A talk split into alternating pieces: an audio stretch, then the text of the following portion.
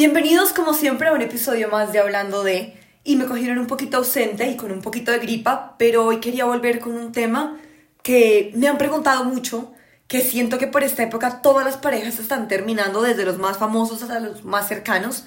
Entonces quiero que hablemos hoy de la tusa, de cómo llevar una tusa de la manera apropiada como para realmente sanar. Como siempre, me encanta que empecemos este espacio como con una pequeña retrospección a nosotros mismos. Entonces piensen en esa tusa que todavía no pueden superar, en esa tusa que están pasando. Puede ser de amigos, de parejas, familiares, con ustedes mismos. Pero para el episodio sí me voy a enfocar mucho en la tusa de una pareja sentimental o digamos de un amigo.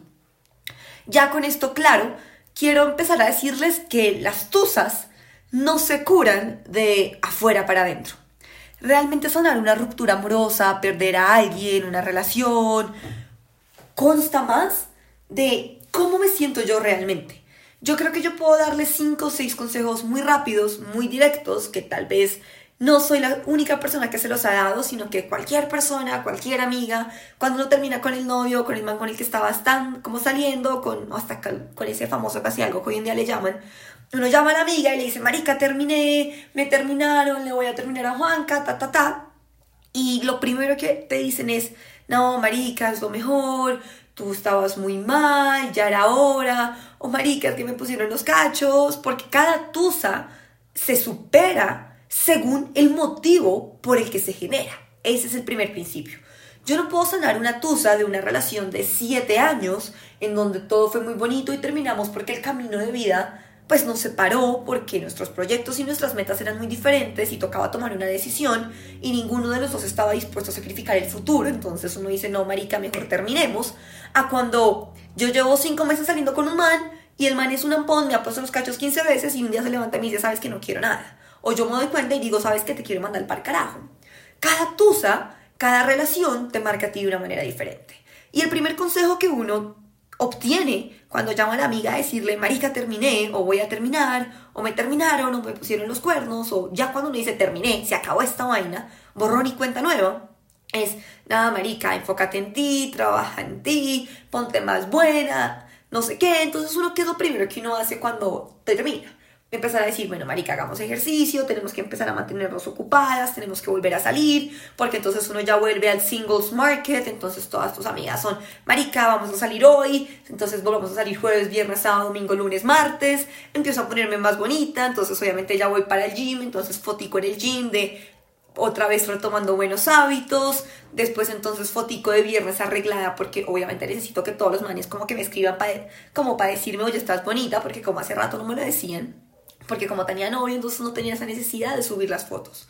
Y creo que esto, este tipo de comportamientos de echar indirectas, entonces subamos el TikTok diciendo mejor sola que mal acompañada, entonces empecemos a subir fotos en gracias a la vida porque lo que nos sirve no estorbe y un poco de indirectas que aparentemente nos ayudan a nosotros a sentir que estamos sanando y en especial a las mujeres. Uno cree que genuinamente está sanando porque entonces uno va y dice en internet, marica, terminé o empieza a subir fotos lindas y los hombres empiezan a volver a decir, marica, estás muy linda, salgamos y uno vuelve a empezar a salir en citas y pasar la tusa con el uno, con el otro, o la amiga marica, ven, yo te tengo este man, o uno empieza a volver como mm, estos culitos viejos que yo tenía olvidados, venga, como que me respondieron, sigámosles el juego. Y uno cree que así genuinamente está pasando la tusa, entonces pasa el tiempo, porque el tiempo lo cura todo, eso es real, y tú ya aparentemente superaste a la persona. Y aquí es donde yo vengo y digo, mire, si usted está pasando por una ruptura, independientemente del motivo que sea, un motivo bueno, un motivo malo, uno tiene que aprender a afrontar las cosas en la vida con amor, ¿sí? Yo no le puedo dar odio a la vida y esperar que la vida me dé, me dé amor, ¿sí? Si yo le doy amor al mundo, el mundo me va a dar amor. Y suena muy ridículo, suena muy utópico, pero realmente desde la perspectiva en la que yo haga las cosas, la vida me lo devuelve así, ¿sí? Si yo voy al gimnasio realmente porque me quiero poner más buena para callarle la, la boca a un man, yo estoy dejando mi vida y aparentemente el, proceso de sanación en las manos de un pendejo, no en mi paz mental. Entonces yo siempre, y soy muy fanática, que tras una ruptura amorosa, tras un momento triste en tu vida, lo primero que tú tienes que hacer es decir, ¿por qué carajos llega aquí? ¿Sí? Para sanar una tusa hay que entender yo por qué carajos llegué aquí? Independientemente de que la razón de la terminada sea bonita o mala, que el recuerdo de la persona sea muy lindo o muy malo, que sigas queriendo o no a la persona, porque el amor es de esas pocas cosas en la vida que no se acaba de la noche a la mañana, ¿sí? El amor o una relación no se acaba realmente de la noche a la mañana. Hay demasiadas cosas que tú puedes decir por salud mental, por mi paz decido terminar esta relación, porque me heriste, porque no confío, porque me merezco algo mejor, decido terminar esta relación, pero eso no significa que tú dejes de sentir por la otra persona. Entonces lo primero es venir y decir, oiga, yo por qué carajos llega hasta aquí. ¿Qué límites no puse? Porque permití que me trataran así. Porque realmente lo primero que uno hace también cuando termina una relación, me pusieron los cachos, entonces yo voy, me hago amiga de la vieja, subo fotos, empiezo a mandar indirectas. Oiga, no. Enfoquémonos realmente no en que la persona crea que yo estoy bien, no en que el mundo vuelva a decir, uy, marica, Mapa está bonita desde que termino con Juan Camilo, con Santiago, con Alejandro, está ahora mucho más linda. No. Enfoquémonos en yo cómo me estoy sintiendo realmente. Y para eso hay que entender yo por qué llegué aquí. Entonces, una vez ya sepamos en qué momento fue que yo la cagué, porque sí, uno la caga también, y no es echarte la culpa ni decir yo fui una estúpida, yo soy una bruta, yo cómo pude equivocarme, yo porque no, ya lo he hecho, hecho está. Pero sí reconoce tus errores para poder cambiarlos. Porque la real manera de pasar una tusa es cambiar tus errores para no volverlos a cometer. Tú no quieres volver a estar entusada por el mismo motivo dos veces. Vale 5 lo que los seres humanos piensan de ti. Vale 5 si dicen que estás más bonita o más fea después de la ruptura, si estás más feliz o no. Ah, vale 5 que el mundo sepa que estás soltera. Vale 5 que el tipo o la vieja que te rompió el corazón sepa que estás bien o que estás mal. Oiga, si yo lo quise a usted y usted me hizo daño, es normal que yo esté mal. ¿Y, y, qué vas a hacer si finalmente el proceso de yo querer superar y pasar la página es mío? ¿sí? Entonces yo creo que eso es lo primero. Lo segundo, uno una llave es ya como que ya digo, ok, ya sé por qué llegué hasta aquí, es empezar a trabajar en uno mismo y trabajar en uno mismo sin mostrarlo al mundo. Yo creo que cuando yo me había dado cuenta que estaba entusada, que estaba en los momentos en los que quiero mostrar que estoy bien, que mejor estoy sin ti, que desde que te fuiste estoy mejor, que gracias a la vida porque ya no estás, uno empieza a caer en un círculo vicioso en donde uno se ve realmente tratando de fingir algo o de demostrar algo que no es cierto. Entonces yo soy de las personas que cuando pasa una ruptura yo siempre sugiero y siempre le digo a mis amigas o cuando yo soy la que estoy entusada digo, me que quiero un tiempo off. Un tiempo para mí, conmigo misma. Quiero volver a reconectar con la persona que yo era antes de la relación, porque los seres humanos nos transformamos en la relación. Y quiero pasar la ruptura sin un piropo ajeno, ¿sí? Sin un piropo de un man que sea un plan B o un clavito que me ayude a sacar el otro clavo, ¿sí? Y yo creo que ese es el éxito de superar a una persona de verdad. Porque yo he intentado sacar un clavo con otro clavo y eso no funciona así de fácil. Yo he tratado de, ok, listo, entonces terminamos, esto como que me está dando, entonces en vez de sentarme a llorar, yo voy allí, me pongo más buena, foto en bikini, me la comentan, salgo a una cita, salgo a dos citas y aparentemente todo está bien. No. ¿Quién eras tú antes de esa ruptura? ¿Qué has perdido de ti? Vuelve, entonces, oiga, María Paula, hace rato que no haces esto que te encantaba hacer. Hazlo, pero hazlo en silencio. Hazlo, hazlo, pero no lo muestres. Hazlo, pero no para que te lo aplaudan. Hazlo para que tú te lo aplaudas a ti. Y creo que ahí, en esa magia de haz y no cuentes, de haz y no demuestres, de haz para ti, es cuando realmente te das cuenta que estás sanando.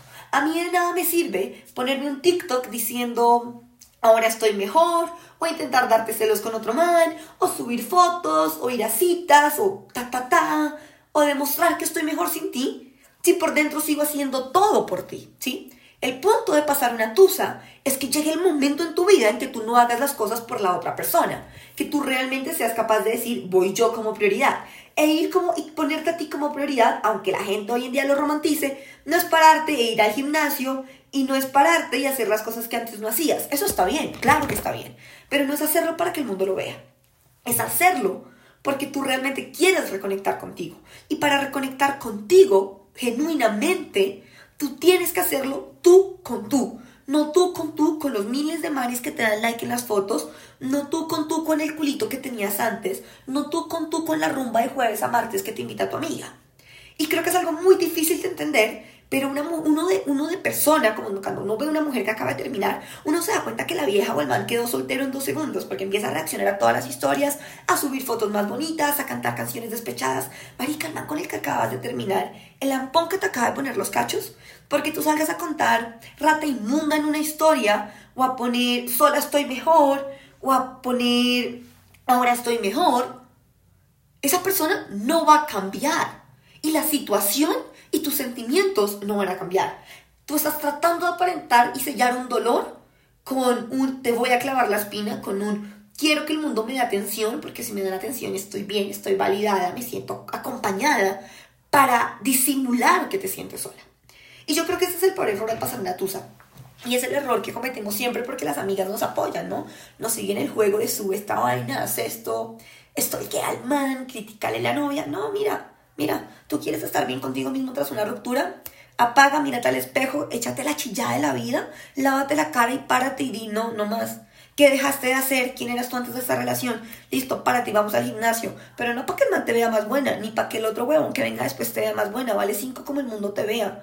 Para que tú te sientas cómoda. ¿Por qué? Porque es algo que te da vida. ¿Por qué? Porque yo quiero llegar a los 90 moviéndome. ¿Por qué? Porque me encanta ponerme esta minifalda y sentirme cómoda y no estar preocupada. ¿Por qué? Porque sencillamente es mi, es, es mi pasión ok, voy a hacer dieta, pero ¿por qué? Por mí, no para que el man me vea bien. Y no voy a postear una receta fit, ni voy a mostrar mi foto en bikini, no. Hazlo si te sientes bien, pero no lo hagas para sentirte bien. Y ahí está la diferencia. Hazlo cuando ya te sientas bien y no como para que eso te ayude a sentirte bien.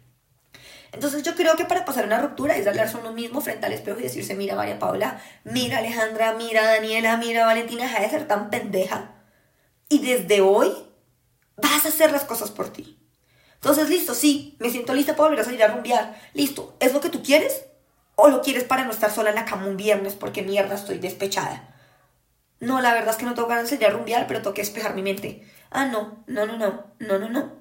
Te sientas en tu cama, te pegas la chillada una hora el viernes, aceptas que estás mal, que perdiste parte de ti, que perdiste algo y una ilusión que tenías en tu cabeza, y haces algo que te lleve a ser la persona que quieres ser. Ok, ¿quién quiero ser yo? No, marica, yo quería ser esta persona que escribe. Ah, ok, bueno, te paras y escribes. ¿Por qué? Porque eso es lo que a ti realmente te va a llenar. La rumba para que el man te para que un man venga y te hable, para sentirte bonita, para ponerte el vestido, para que todo el mundo te suba el ego, no te va a ayudar. Para una tusa no se alimenta el ego. Si tú vas a pasar la tusa alimentándote el ego, vas a quedar después más entusada. ¿Por qué? Porque nunca sanaste una herida y luego va a llegar otra situación que te va a romper el corazón y vas a tener una herida más profunda.